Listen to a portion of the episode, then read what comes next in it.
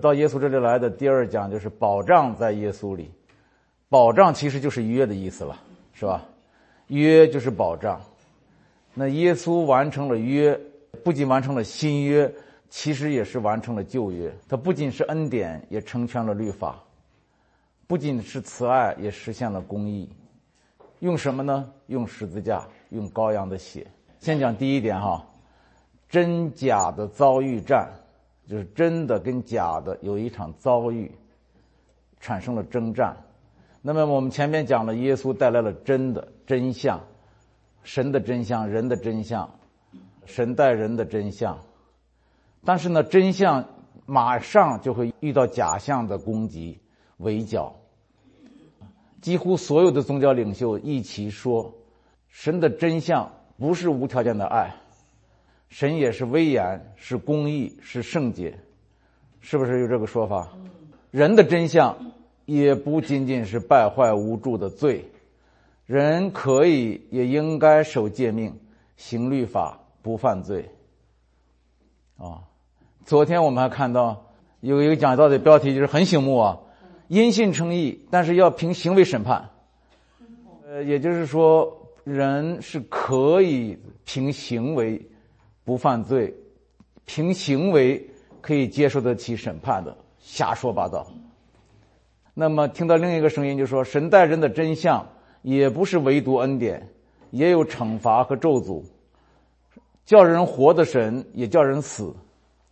这是我们经常听到的这个话，耳熟能详。他为了搞平衡，两边全讲，结果就把耶稣基督把真理的绝对性给抹掉了，好像我们是相对的，神也是相对的。在这场真假遭遇战当中，以法利赛人为代表的宗教势力，率领不明真相的人向耶稣发动了强大攻势。不明真相的人就是当时的犹太人。啊，耶稣秉持真相，勇往直前，该处死的他释放，该定罪的他赦免，该远离的他接纳，他把律法所追究的罪人一个个揽在自己怀里。这不是顶着干吗？对着干吗？啊，律法围剿他，他不怕围剿，照样的冲杀，用恩典做武器。他是罪人得救的保障，他以自己的行为教导来表明他是罪人得救的保障。在道貌岸然的法利赛人眼里，这还了得？这不是大逆不道啊！于是宗教、人性和政治。横邪一气，我就讲这三个方面哈。宗教是一面，不仅仅是宗教，还有人性，天然的人性。我们发现一个人，这个宗教的东西是从人性里边冒出来的，冒出来的。然后政治就是政权，就是罗马政权，比拉多，他们联手把耶稣送上十字架。啊，联手当然主谋是宗教，根基是人性，借助的是政府，但是他们哪里知道，这样一来，耶稣并他钉十字架就成了罪人得救坚不可摧的保障。原来耶稣用他的言行拥抱罪人，成了罪人的保障，那么当他被处死、被钉十字架之后，反而成了坚不可摧的保障。这是第一个哈，真假的遭遇战。那么接下来我们讲到耶稣的死，耶稣的死从不同的角度来看，有不同的意义。我们试着从三个角度来看啊。我们平时讲的呢，可能是其中的某一个角度，但是只有当你从三个角度同时来看的时候，你才能看到他的死的含义。第一个角度，耶稣是被迫害致死。是被谎言杀死的，对不对啊？圣经大量记载了政权对他的审判、士兵的鞭打、世人的嘲讽、宗教领袖们的诬陷和谋害。说起来，杀死耶稣的凶手不是哪一些人，而是所有人，是被魔鬼的谎言和律法主义盘踞的人心，是无知，是自义，是妒忌，是苦毒的人性。这是第一个角度，耶稣是被害死的。第二个角度，耶稣的死是天父的安排，是公义的表现。那从这个角度来看，你就不能怪那些杀耶稣的人，这是天父安排的。这个角度跟第一个角度看起来是有些冲突的哈，这三个角度看起来都是冲突的，但是呢，哎，它就是这么合成一起。施洗约翰指着耶稣说：“看呐，神的羔羊，背负世人罪孽的。”圣经又说：“耶稣一次献上生命，成为我们永远的赎罪祭。”啊，大祭司盖亚法也预言说：“耶稣不但要替一国死。”还要将神四散的子民都聚集归一，啊！耶稣在克西马尼园祷告的时候也知道，要自己死是天父的意思。他说：“父啊，只要照你的意思。”我举了这些经文，这些事情，是说明一点：耶稣的死是天父的安排，真正的决定权、主动权在天父手里。这是第二个角度。那第三个角度呢？耶稣的死。是耶稣自己献上自己，是爱的付出。啊，你看，这个是罪人们害死他吗？是的，是天父让出他吗？是的，是他自己主动死的吗？是的，这三个都是是的。耶稣早就预知自己的死，他说：“人子要被交给祭司长，将他钉在十字架上。”耶稣自己前去赴死，他说：“虽然这样，我仍要前行，因为先知没有死在耶路撒冷之外的。”耶稣主动舍弃生命，他说：“没有人夺我的命，是我自己舍的，我有权舍了，也有权夺回来。”那么，以上这三个角度，如果你把它整合成一个图景，是什么？三个角度：一是人的谋害，二是父的安排，三是耶稣的舍己。你把这三个角度整合成一个立体的图景，结果是怎么样？三面你把它拼起来，拼成一个立体的三角了。它的内容核心内容是什么？核心内容就是爱。为什么他甘愿把自己献上，甘愿被人杀死？啊，为什么他顺服天父的安排？或者反过来说，天父为什么这么安排？都是出于爱。结果就是神爱世人，甚至将他的独生子赐给他们。结果就是世人罪该万死，罪该万死的世人，耶稣却甘愿用自己的血救赎他们，叫一切信他的不至灭亡，反得永生。我想耶稣的死，从这不同的角度来说才容易理解。我为什么想到这三个方面？因为我刚信耶稣的时候。明明的看得清清楚楚，是坏人把耶稣害的嘛？你干嘛说是什么自己主动舍的？你干嘛说是天赋献出来的？明明是坏人害的嘛？我就觉得好像人们一说是天赋安排的，是他主动舍的，就把我们杀耶稣的责任全给一笔勾销了。但是后来我才慢慢的体会到，不是这样。这三种说法都是事实，只有这三种说法。合成一体的时候，我们才能看到耶稣的死就是爱的一个表征。第三节血力的约，这讲那个保障嘛，就是我们为什么要到耶稣这里来？因为在耶稣这里有爱有约，这个约是用血用他的命立的。那人类自古以来呢，包括中国古代，包括以色列古代，都是用血立约的。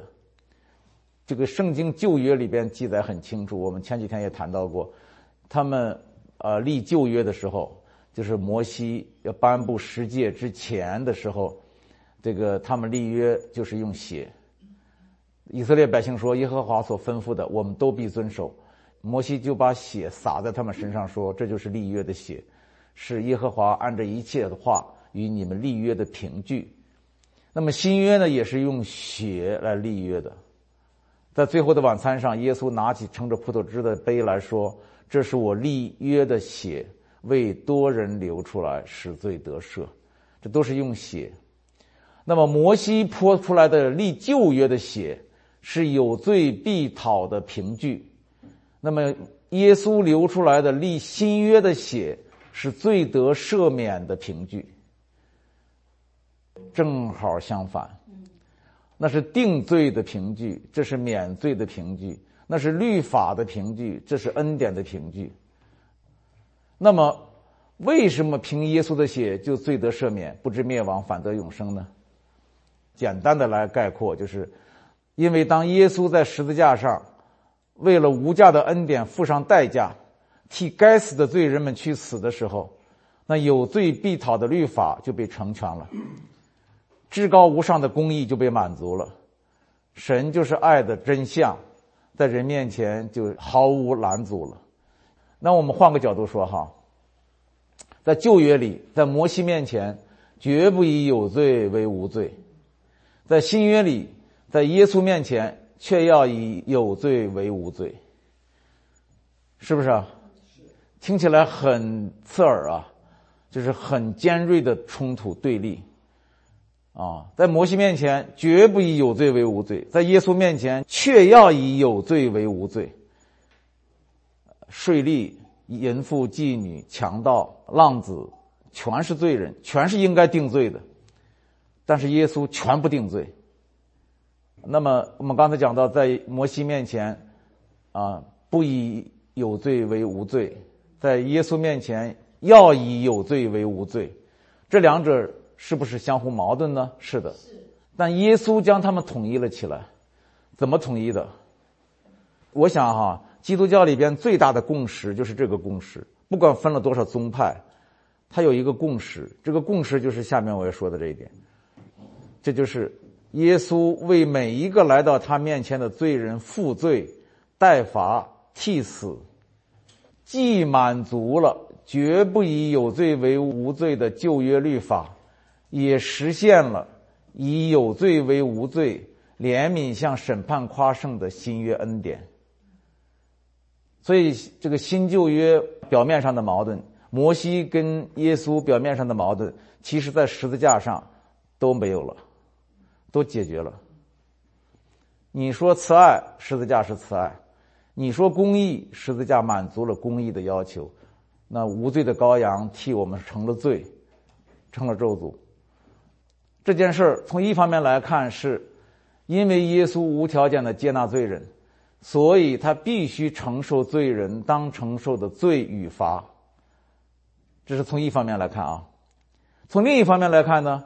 因为耶稣承受了罪人当承受的罪与罚，所以他就可以公然的、无条件的接纳罪人了。这个分析起来很有意思哈。你不是接纳罪人吗？你该死。耶稣说：“好，我死，我死了，我替罪人付了罪债了，受了刑罚了。你们不能再追究这罪人了吗？”哎，耶稣就坡上驴。这就是一个信仰者的心态。耶稣替我死了，耶稣替我还了撒旦的控告，退去。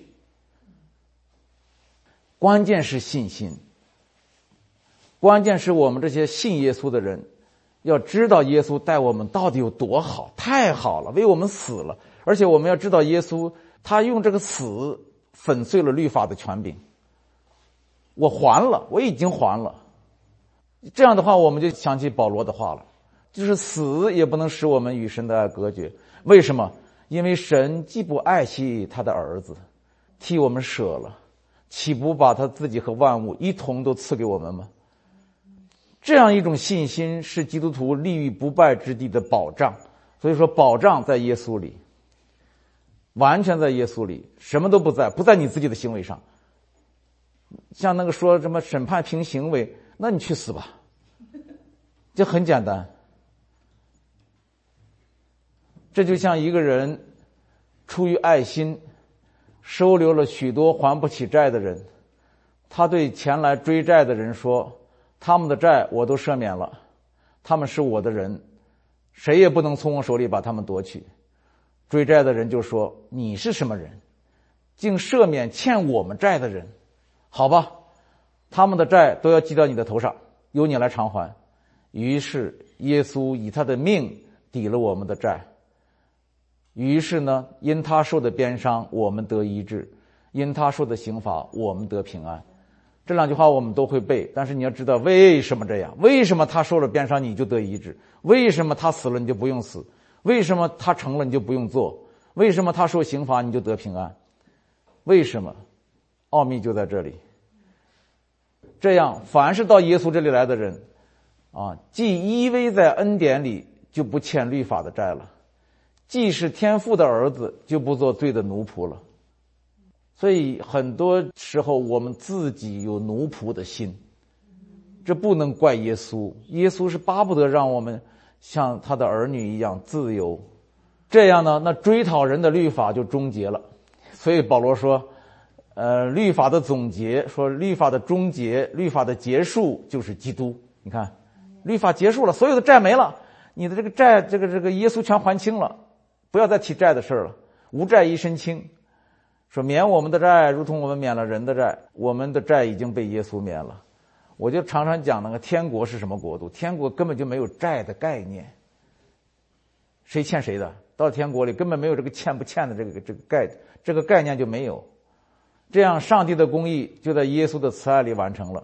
我们常常讲，上帝既是慈爱又是公义，其实在耶稣基督里，两者都统一了，在十字架上，两者都统一了。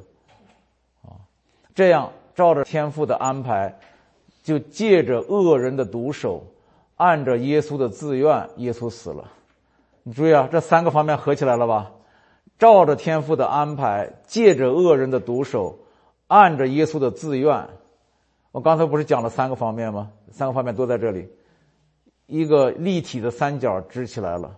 耶稣死了，成就了有史以来最大的一件事儿——人的解放。或者我们基督徒喜欢用人的释放。原来我们在国内的时候，没信耶稣的知识分子，他们更熟悉用的一个词是“人的解放”。人为什么说要解放？因为人在奴役之下，在什么奴役之下？其实我们那时候不讲，就是在罪的奴役之下，在罪恶奴役之下，在在这个自己的奴役之下，在社会的奴役之下。